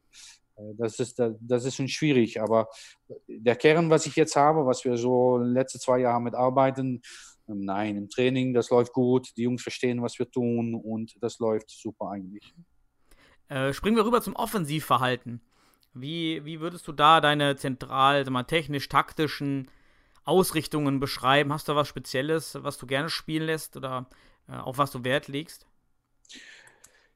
Ja, ich denke, wir haben ähm, wie gesagt, schon am Anfang viel, äh, viel äh, trainiert auf dem Pressinglösen. Das haben wir mit dem Pivot, das haben wir mit dem Pivot in die Seite gemacht. Das haben wir mit 1-4-0 gemacht, was immer besser klappte. Ähm, ja, und das haben wir eigentlich durchgezogen, auch im Spiel nach der gegnerischen Hälfte. Und ja, was, was für mich dann eigentlich noch äh, super interessant ist und wir, was wir so letzte, letzte Lehrgänge ähm, so ja, mit angefangen dann gemacht habe, ist ein, ein wir nennen es ein verkapptes 1-4-0.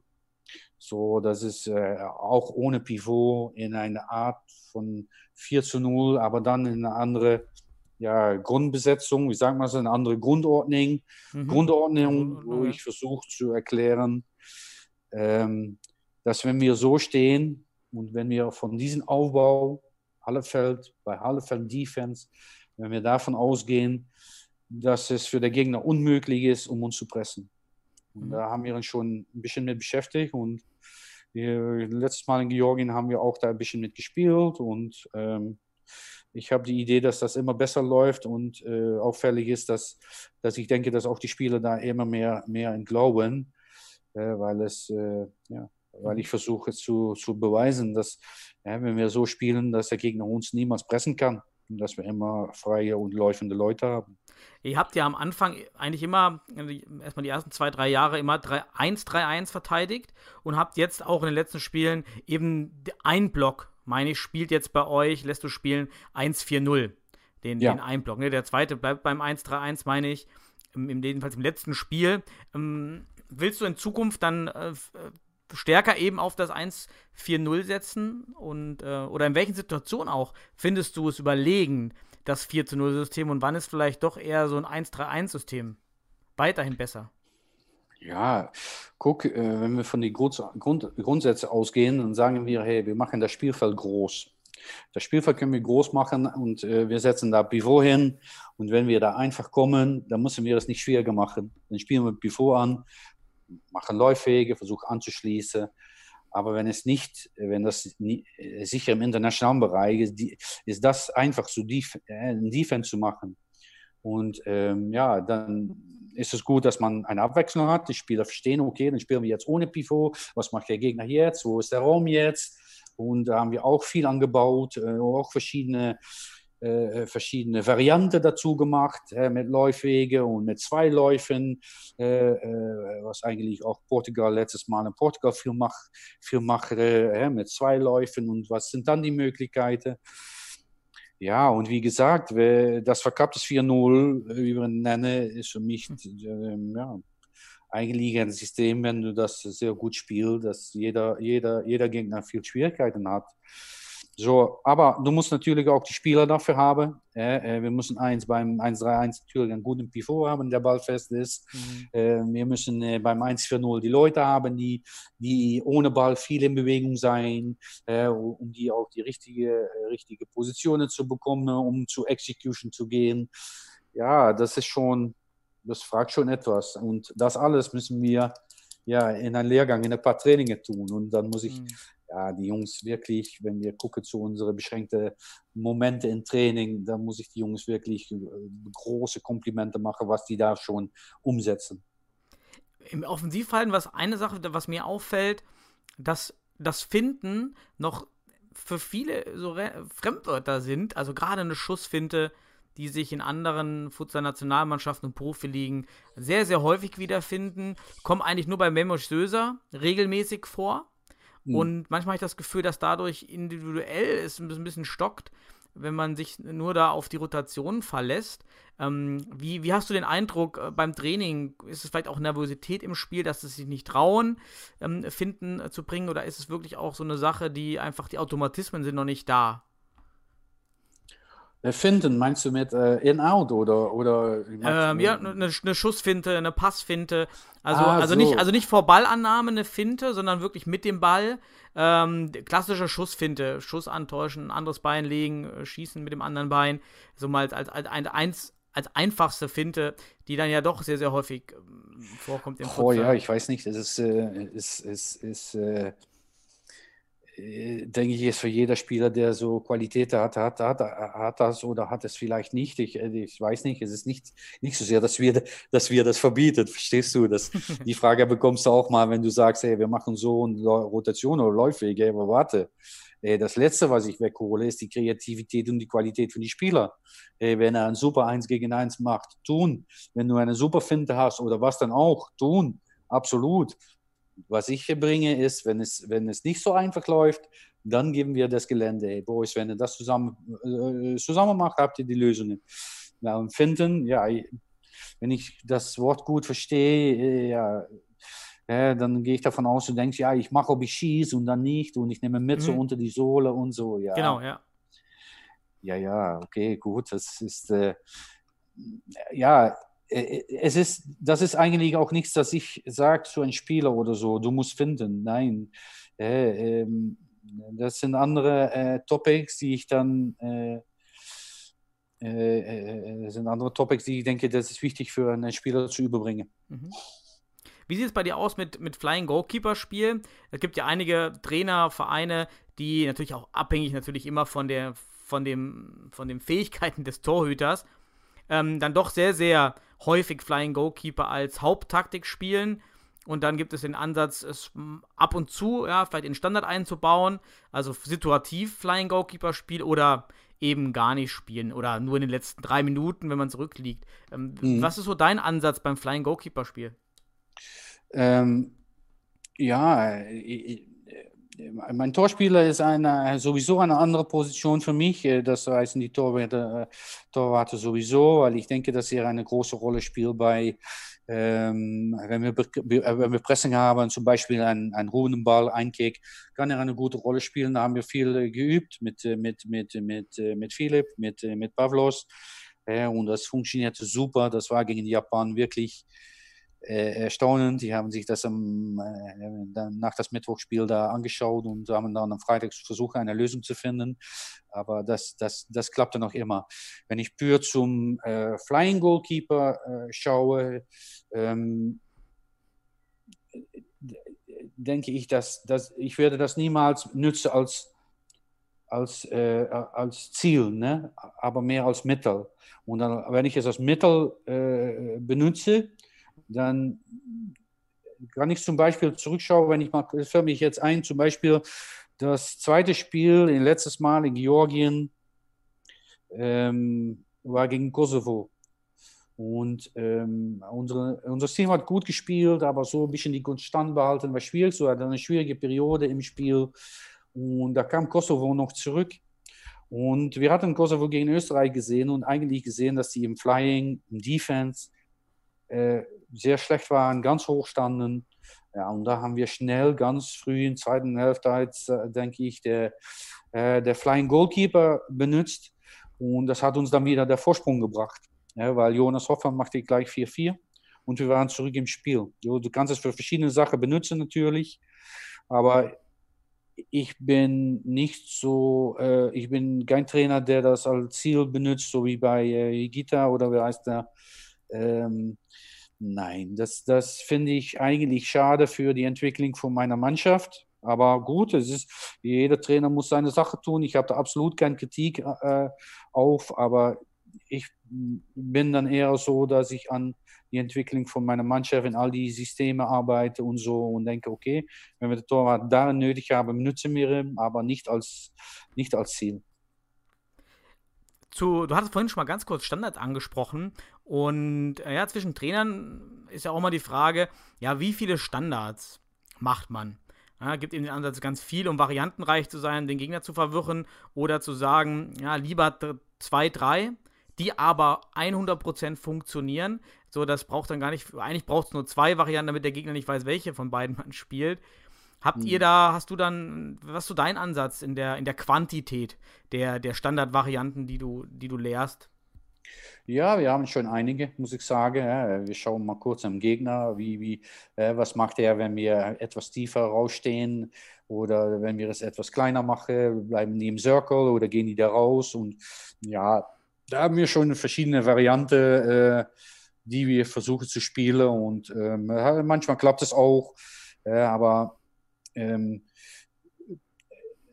es kommt genau wieder zurück bei, äh, bei, was ich sage. Wir haben wenig Trainingsstunde und ich mache schon äh, so ein Training, wenn es gut ist, um zu sagen, die Jungs haben gestern und heute gut trainiert, dann mache ich noch ein Training mit so von dieser Sache dazwischen. Aber ja, die Priorität für mich, um, um mein Team zu entwickeln, ist 5 gegen 5 Spiele und alles, was dazu zuhört. Mhm. Aber ja, es ist natürlich wichtig und es fragt eigentlich auch noch viel Trainingsstunde, um das so gut abzustimmen.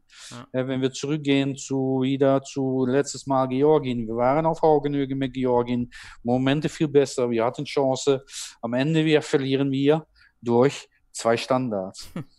aber die Standards, das ist ähm, ähm, äh, das fragt Trainingsstunde, das fragt Abstimmung. Und das fragt, dass, dass du das viel miteinander tust. Äh, und das ist ja manchmal die Schwierigkeit, weil wenn wir das so einmal ein Training versuchen auszusetzen und ähm, da denken die Jungs, ah, ja, der Coach hat so gesagt oder wir haben das abgesprochen, wir machen so und so, aber du musst gucken, wer, was macht der Gegner, wie geht er stehen? Und äh, dann ist so, die Täuschung eigentlich, ja, wir haben so finde, aber Täuschung, Misslied, dein Gegner, ja, versuche ich dabei zu bringen, auch von, hey, wo, wir machen eine Echo und das ist sicher aber ein Keks, wo schaue ich hin? Ich schaue dahin, aber ich weiß, dass das passiert. Das sind viele so kleine Details, was ich jetzt auf, äh, was, was man jetzt aus die Spiele holt, was so, ähm, wir waren so Anfang März noch, äh, war ich zusammen mit Benjamin Sahels, waren wir zusammen in Malaga. Und dann, wenn, so, wenn du da Spiele siehst und äh, die Spieler sind technisch, taktisch, physisch und so weiter auf dem same level, dann gehen kleine Details, die werden entscheidend. Ja, und dann siehst du auch, so bei einem Einkick, die Täuschung und die kleine Sache, die mhm. werden wichtig. Ja, da sind wir noch ein bisschen von weg. Ähm, so, ja, aber ja, wie gesagt, Georgien macht damals äh, äh, in die letzte, was war es, zehn Minuten oder so, zwei Standards und äh, ja, und dann verlieren wir das Spiel mit 3 zu 1. Völlig unverdient, aber ja, sie machen es, aber es ist abgestimmt und Gefühl musst du haben dafür und dann ist es auch noch schwierig zu, die, zu verteidigen. Du, du hattest angesprochen, dass ihr wenig Einheiten habt, also auch für das, was man eigentlich aufholen müsste. Habt ihr, ähm, machst du so ein Playbook? Also haben die Spieler bei dir ähm, die, die, die, die Ansagen, die Standardvarianten, die technischen Rotationen, wie auch immer, ähm, schriftlich vorliegen oder gebt, zeichnet ihr auch Videos auf und gebt die dann an die Spieler weiter, sodass man sich das, was ihr eben in diesen wenigen Einheiten macht, dann nochmal, dass man das anders konsumieren kann, dann auch vielleicht eben nicht mit der Nationalmannschaft? Ja, die bekommen alles. Und dann heißt dass die Jungs immer so, äh, was wir machen, bekommen die so, äh, wir haben so, jede, die Jungs haben so auf ihren Handy sowieso ein, ein, ein, ein Team stehen. So nach der Besprechung bekommen die Images dazu. Ich mache kein PowerPoints zum Ausdrücken, weil ähm, das gehen die lese und das ist auch viel, viel Plätze so, dass man dann von A nach B läuft.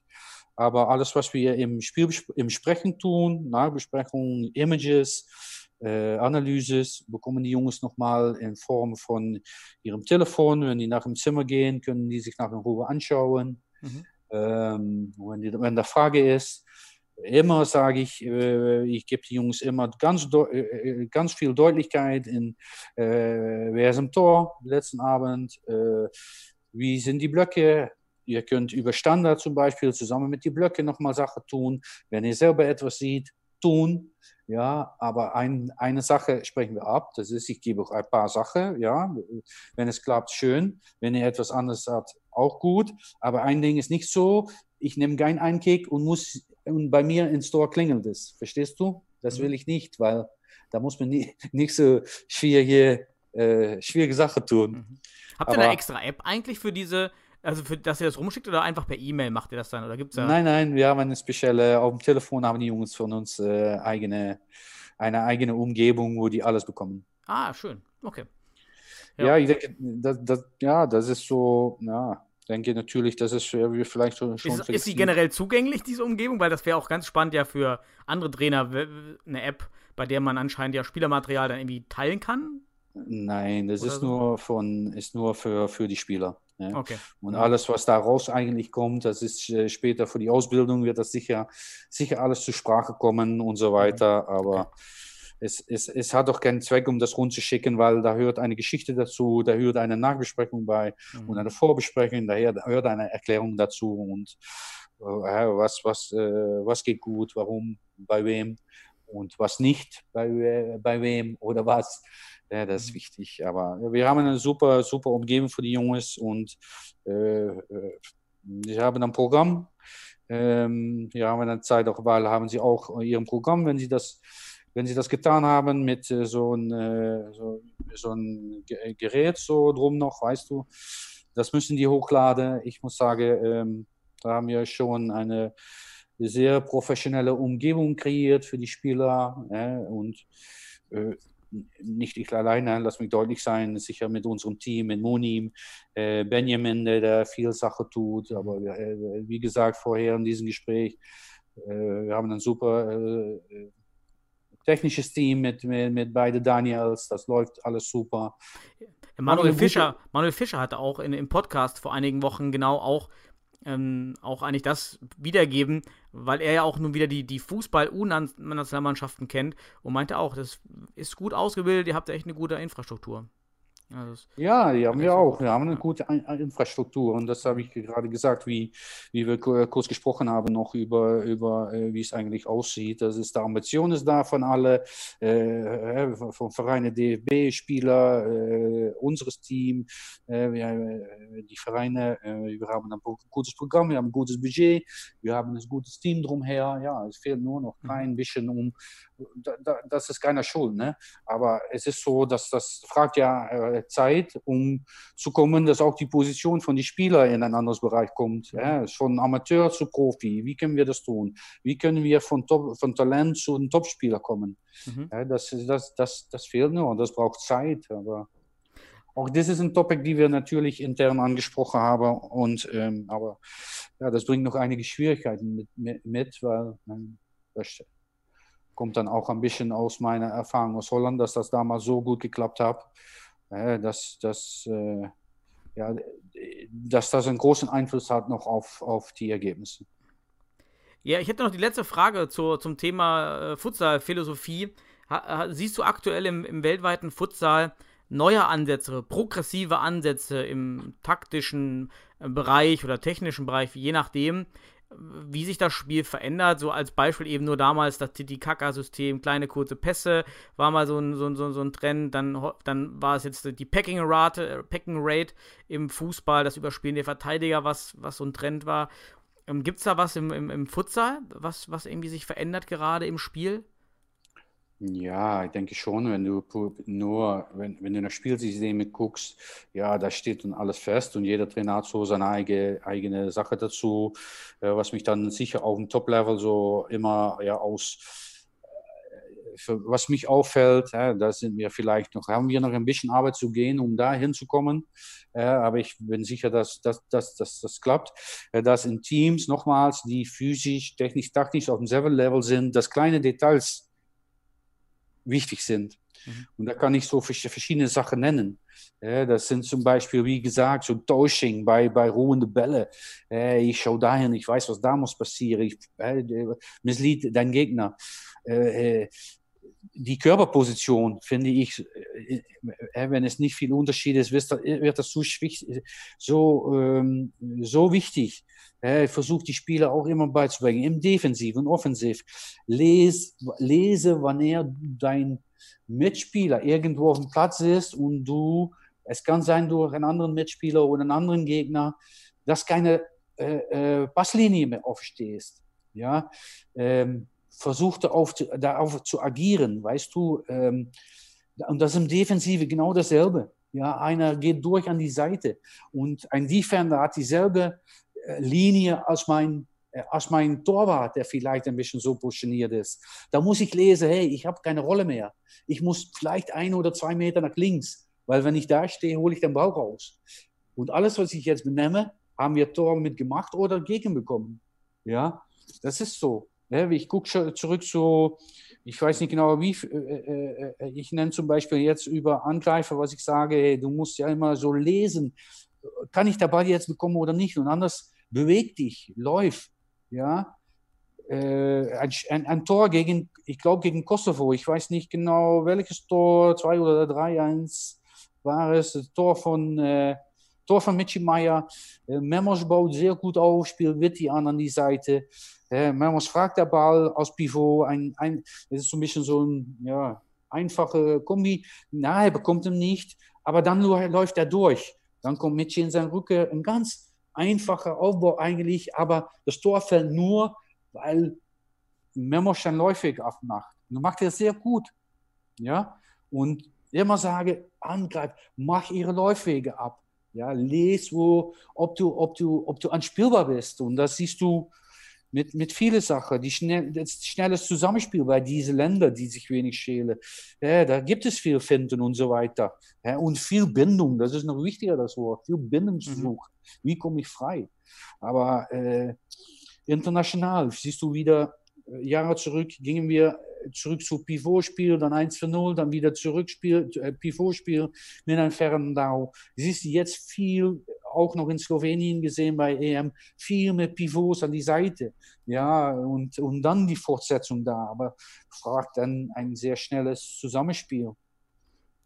Ja, und ähm, ja, so sind noch schon einige Topics, äh, wenn ich zurückgehe zu, zu Spielsystemen. Ja, dann können wir vielleicht sagen, ja, was, was, äh, was Robinho macht bei Russi Ru äh, Russland, das ist schon ein System, wo ich denke von. Was äh, macht er? Nein, er bekommt der Ball vom Torwart und dann gehen drei eigene Spieler, die gehen ganz tief stehen. Ja, ähm, ja, wenn ich dann aus die Grundsätze arbeite und denke von hey, Spielfeld groß, Spielfeld tief, wenn wir tief spielen, können wir versuchen, die Tief zu spielen und breite Spiel ist vor tief spielen, wenn es nicht möglich ist, sonst Ballbesitz. Und so gehst du durch die Grundsätze hin, um zu coachen. Mhm. Äh, ähm, aber dann kommt einer und da gehen drei, drei Russe gehen tief stehen beim anderen Circle und Rubinho spielt auf eigene Elf 1 gegen 1. Ja, dann denke ich, na, ey, interessant, ja, mhm. wie der Coach das sieht und interessant von die Qualitäten von ihm. Aber ja, was machen die, wenn ich zu Grundsätze dann gucke, was machen die da?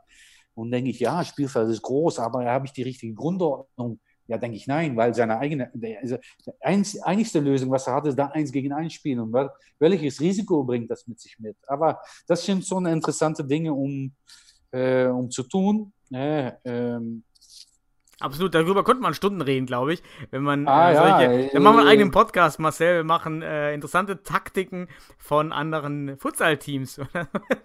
Kann man, ja, da kannst du die Analyse, die du sonst immer geheim machst, hier im Podcast machen. Äh, ja, du siehst, spannend. nein, aber du siehst auch, dass, dass äh, viel, viel dribbelstarke Spieler da wieder zurückkommen. Weißt du, dass man viel, äh, dass man viel gelernt hat, um eine Seite zu überladen, hä, um Defense mitzuholen holen und dann am Ende noch an diese Seite eins gegen eins spielen. Ne? Äh, kind of Miguel Inting. Und ja, da spreche ich schon auch mit den Spielern über, weil wir haben schon auch einige Spieler wie Michi Meyer, wie Memos, die, die ganz gut eins gegen eins spielen können. Ne? Und äh, all diese Sachen müssen wir nützen. Aber ja, ich nenne jetzt ein paar Sachen, die mich dann auffallen und wo ich über nachdenke. Und wir brauchen Trainingsstunde. So. Da hast du deinen Wunsch, weil ich vorhin von, von, von dem Geist gesprochen habe, der dir den Wunsch erfüllen will. Das wäre ja schon mal eine Sache, dass ihr mehr Trainingseinheiten habt. Ja, okay, ist logisch. Ich denke, das, das Aber- stimmt, das ist auch wichtig, das will ich auch gern, aber es ist natürlich so, dass ich hoffe, dass eigentlich dann, ja, wenn wir Richtung Bundesliga gehen, dass die Vereine da, sicher wenn wir später mit der Ausbildung fertig sind und all diese Sachen besprechen können, ja, dass, dass dann die Vereine viel von dieser Sache übernehmen. Ja. Es muss eigentlich so sein, dass die Spieler bei uns reinkommen, äh, ich zum Beispiel nicht an physisch arbeiten muss oder äh, vielleicht äh, kleine, kleine taktische Sache, aber nur über das letzte Topic, was wir sprechen, das ist Details. Hey, das ist die, unsere Gegner. Was machen wir da? Du machst so, du machst so. Ja, ähm, Mhm. Und das ist, äh, ja, das ist schon, schon, ja, schon eine gute Entwicklung für, für die kommenden Jahre, für die Vereine, um das zu übernehmen. Äh, Ich denke auch, das, kann, das geht ganz gut und dass sie dadurch auf ein gewissen Level kommen und dass man ja eigentlich die Situation hat, so was es sein muss mit einer Nationalmannschaft. Ne? Absolut. Äh, Marcel, wir sind, wir sind schon bei anderthalb Stunden. Wahnsinn. Äh, ich könnte ich könnt noch weiter reden und äh, bin so gespannt eigentlich auf deinen Fundus an Geschichten und Finessen und, und Geschichten aus dem Futsal. Ähm, aber so lange können wir den Podcast gar nicht machen. Äh, deshalb würde ich äh, zur, zur Schlussfrage äh, kommen an dich. Ja, was, ähm, ja, was jetzt noch aus den, aus den Sachen, die jetzt anstehen, was das nächste ist, hatten wir zwar jetzt auch schon so ein bisschen äh, dargestellt. Sonst gebe ich es an dich weiter. Was ist dein, letztes, dein Schlusswort? Mach du das Schlusswort. Oh, mein Schlusswort. Ähm, ja, ich denke, äh, mein Schlusswort ist so, dass ich denke, dass ähm, die komplette Futsal-Szene in Deutschland auf einem richtigen guten Weg war. Ja, dann denke ich auch an die Vereine, die sich vorbereiten auf eine eventuelle Qualifikationsrunde nächstes Jahr und so weiter und da viele auf die Beine gestellt haben und viel zu tun hatten mit verschiedenen Sachen. Äh, so, ich hoffe für die, dass ähm, das alles, ähm, ja, das alles in, mit diesem Topic, äh, dass, äh, wie ich sagte bevor, dass wir mit vielen Topics auf einem guten Weg sind, dass wir ganz schnell unsere Stützpunkte U19 wieder, wieder, ähm, wieder starten können, dass wir mit unserer Nationalmannschaft die, die Schweiz gewinnen und Richtung Elite, Elite gehen im Futsal. So sind das sicher die Wünsche, die ich für mich habe und natürlich auch, dass wir dann äh, hoffentlich dieses Jahr unsere Ausbildung starten können und damit ja, viele Leute auf einen guten Level für Futsal bringen können und ja, dass wir da eine, denke ich jetzt schon, aber dann noch eine größere und äh, ja, konstruktive Futsal-Szene haben. Ja, Marcel, dann danke ich dir für dieses, für die ausführliche Darlegung deiner Karriere, deiner, deinem Weg nach Deutschland und deiner Philosophie. Danke, Danke, den, ja, gerne. Bei den Zuhörern auch wieder fürs Reinschalten. War heute auch die 40. Folge. Ja, also für dich, Marcel, eine, eine, eine Art Premiumsfolge, die 40. Und, Ah, okay, schön, Ja, ja. Extra Ja. aufgehoben für dich. Ähm, Und dann freue ich mich, wenn ich dich wieder persönlich sehen kann und wir über Futsal ähm, philosophieren können und äh, vielleicht auch an alle. Äh, du bist dann, äh, muss ich echt sagen, ein ziemlich umgänglicher und offener Typ, auch als Bundestrainer, den man immer wieder ansprechen kann und über Futsal philosophieren kann. Und ähm, wahrscheinlich, wenn jemand was hat, soll er dich wahrscheinlich auch ansprechen können. Ne? Natürlich, wenn etwas ist, dann kann man nicht immer, ja, natürlich, kann man immer sprechen. Wenn ich etwas tun kann dafür, dann mache ich das gerne. Ich danke dir, Marcel. Super, machen Mach's wir gut. so. Guten Abend.